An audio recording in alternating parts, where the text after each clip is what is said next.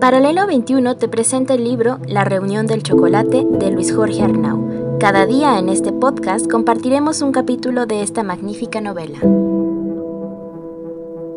4. 1808. La pesadilla. En la capital, las diferencias entre europeos y americanos estallaron la noche del 15 de septiembre de 1808, tras varias semanas de zozobra, sospechas y difamaciones contando con la bendición del arzobispo Francisco Javier de Lizama y partiendo de los portales de Mercaderes y las Flores, cuando la ciudad dormía en Santa Paz. Un grupo de comerciantes encabezados por Gabriel de Yermo aprendió al virrey, quien regresaba de una función de zarzuela. Se trató de un motín poco violento pero efectivo, pues esa misma noche Iturrigaray estaba preso y los confabulados habían impuesto en su lugar, apelando a razones de utilidad y conveniencia general, al anciano mariscal Pedro Garibay. El bando de los españoles se adelantaba así a los liberales cuya propuesta desde agosto era la creación de la Junta de México.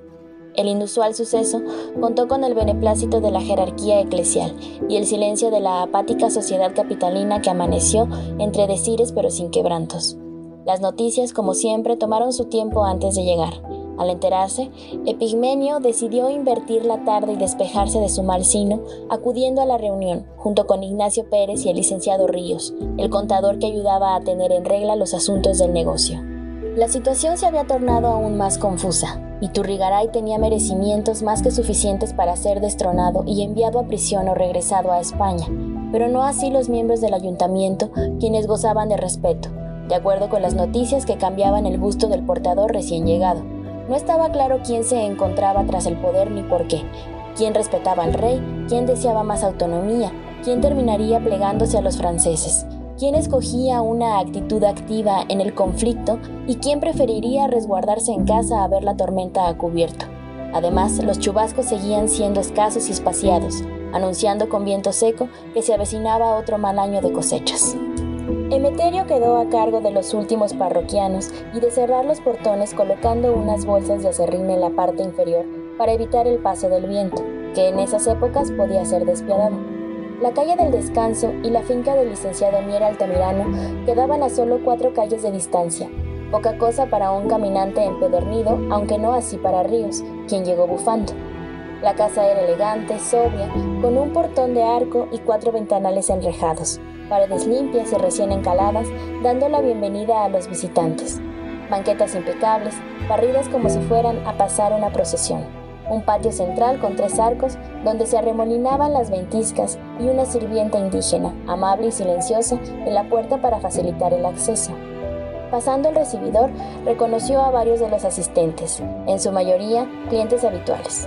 Un grupo extraño y revuelto, con ciudadanos comunes y personajes muy distinguidos tomando un espeso chocolate en el comedor. El corregidor Domínguez Trujillo, en persona, y su esposa estaban ahí, junto a otros ciudadanos a quienes surtía frecuentemente el abasto, como don Pedro Antonio Septién, visitante asiduo a la pulpería, donde solían charlar a ratos de una pasión común y fascinante, la astronomía. Manuel Mariano Iturriaga, tan inexpugnable, el mismo presbítero José María Sánchez, pésimo en el ajedrez pero persistente y muy humano, el boticario Estrada o don Francisco Lanzagorta, quien presidía la reunión. Antes de empezar la charla, Pérez lo introdujo en dos capitanes llegados de San Miguel el Grande, dragones de la reina, Ignacio Allende y Juan Aldama, quienes en su opinión, pero no la dijo, venían de muy lejos solamente para escuchar poesía. Formales, impávidos, marciales, aquellos caballeros no daban la impresión de ser apasionados de las rimas y los sonetos. Aldama tenía un rostro extraño, trazado con una sola línea que se perfilaba recta de la punta de la nariz a la parte superior del cráneo, justo donde el cabello empezaba a ser escaso. Poseía una voz fina como navaja y movía sus brazos de manera cadenciosa y simétrica, como si representara una pieza teatral. Allende, quien visitaba Querétaro con frecuencia para atender los negocios de harina que había heredado de su esposa, era de similar estatura a su compañero de armas, pero poseía sólida musculatura y una rigidez un tanto incómoda, hasta en sus palabras. Cercano a los 40 años y con problemas de movilidad en el brazo izquierdo, a resultas de practicar suertes a caballo, donde destacaba, el militar parecía comerse el labio superior que solo se asomaba por breves instantes cuando arengaba a los compañeros de tertulia. Buena noche en el Señor, dijo en esa primera frase. Me han contado mucho de usted y por eso me siento honrado de saludar a un hombre de bien. ¿Qué tanto le habrán dicho? Entre otras cosas, que faltaba un elemento fundamental en estas reuniones, uno de sus iniciadores. Creo que ahora sí ya estamos completos. Los asistentes fueron invitados a pasar al salón y tras la bienvenida oficial de don Francisco iniciaron las lecturas. El recién llegado disfrutó los primeros versos leídos con elegancia, además de algunas bromas menores a costa del virrey destituido, mientras que de manera natural la conversación se fue orientando hacia los problemas de la España lejana y autoritaria. El conflicto del rey con Napoleón I, la situación del virreinato, las ideas de Azcárate y de Primo de Verdad el asalto a Palacio y la actuación de Gabriel Yermo, aquel vizcaíno que había asumido el liderazgo de los peninsulares acaudalados. Era la verdadera tertulia escondida tras la lectura de poemas. Con claridad descarnada, el militar hablaba sin precipitarse pero de manera apasionada sobre los acontecimientos provocados desde Aranjuez y la llegada al poder de Garibay. Venían tiempos difíciles, aseguraba ese hombre, quien también había perdido a su esposa y que, sin embargo, no se veía ni derrotado, ni indefenso, ni débil, aunque soltaba escasas sonrisas y le era imposible perder la compostura y el porte. Haciendo pausas largas que asentaban las ideas y el chocolate, aquel capitán recién llegado de Texas a donde había sido enviado en funciones militares por la corona, hablaba despidiendo una seguridad impresionante, como si viera cosas que el resto de la población les estaban vedadas. El militar vibraba exhibiendo gran dignidad dentro de aquel uniforme dorado y azul, mezclando con extraño balance una inquietud casi adolescente y una estabilidad de hombre maduro, al que la viudez le permitía tener una perspectiva más sensata. Parecía ser un hombre con claras ideas de futuro, y por lo que dejó sentir en sus comentarios, concentraba a su alrededor a muchas personalidades, de esas que piensan y proponen y difieren, y por lo tanto a veces son incómodas para los poderosos. En mi opinión, la conjura de Yermo será desastrosa para nuestra sociedad, indicó. Nuevamente los peninsulares se han impuesto a los criollos, esta vez por la fuerza. Me temo que hemos perdido una gran oportunidad de abrir espacios para que los americanos seamos escuchados y podamos planear nuestro futuro. Ya era compleja la vida desde antes, con tantas canonjías para los peninsulares, tantos cobros y prohibiciones, y ahora lo que se avecina.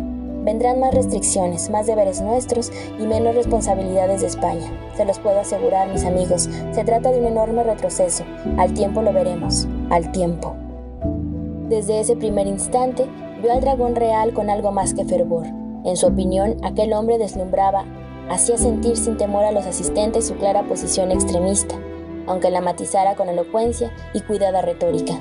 No había duda, el militar era el alma de las reuniones. ¿Qué te pareció? preguntó Ignacio Pérez cuando abandonaron la residencia al terminar la merienda. Me parece que ese hombre es impactante, contestó embelesado. Volvió una semana más tarde acompañado de su hermano con ganas de entender a detalle lo que estaba sucediendo y las posibilidades reales que tenía la colonia ante el avance francés en España y ante la propia descomposición del reino, provocada en Europa pero alimentada en América. Esta vez aumentaron los silencios y disminuyeron las sonrisas de aquella elegante mansión podía sentirse el viento, como si pesara más de lo habitual. Hubo pocos saludos, pocos preámbulos, ningún poema y un enorme alegato sobre la prisión decidida en contra de los miembros de la Junta en la capital. Parece que apresaron a todos, incluyendo a Talamantes, a Azcárate y a Primo de Verdad. Es un golpe de Estado. No lo creo, dijo Juan Aldama, porque aquí no existe el Estado. Este ha sido un vil motín. ¿En quién confiar ahora? preguntó Ríos. La confianza ya no es suficiente para casi nada. Tendremos que convertirnos en actores, no en espectadores, acotó un Allende sombrío. Vienen horas de definiciones, caballeros.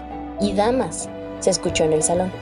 Perdone, doña María Josefa, contestó en dirección hacia el sitio del que había salido la recriminación de parte de la esposa del corregidor, una matrona rotunda exhibiendo un embarazo que la hacía verse aún más frondosa. Y damas, quise decir que son horas de definición para todos.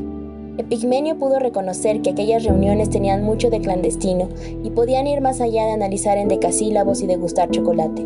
Lo comentó ese sábado con su mujer ausente y su lápida muda, mientras las campanas lejanas llamaban a misa y las parvadas buscaban abrigo contra la noche. La Nueva España estaba convulsa, como la corona hispana. Era tan preocupante que los temblores políticos rebotaban hasta Querétaro, aquella villa enamorada de la paz, donde nunca pasaba nada. Ya no se siente la calma, dijo a su interlocutor ausente. La gente desconfía, camina con la prisa de quien tiene miedo. Si no nos afectaba antes lo sucedido en Madrid, nos duele ahora. Los vientos vespertinos golpeaban con saña, pero él tenía aún mucho que decir y decidió quedarse un rato más. Aquella ocasión fue el último en abandonar el Campo Santo. Si no hay autoridad, muy pronto dejará de haber orden. Nos quedaremos como un hijo sin padre. Si ella contestó, no la oyó nadie, aunque él quisiera asegurar lo contrario, convencido de que la verdad no necesitaba oírse entre las tumbas para ser escuchada.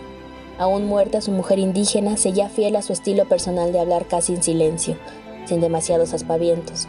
Quizá una mirada oscura, quizá un guiño o una ceja arqueada, unos hombros levantados, un roce de manos o casi un imperceptible taconeo. Con eso decía todo. Volvió a casa más sombrío que de costumbre. Dejó el sombrero sobre un tonel vacío y se acomodó en su silla de siempre, a beberse dos vasos de aguardiente, que se volvieron tres y cuatro, hasta que reconoció que tenía suficiente inconsciencia a bordo del cerebro como para aspirar a sobrevivir esa noche durmiendo tranquilo.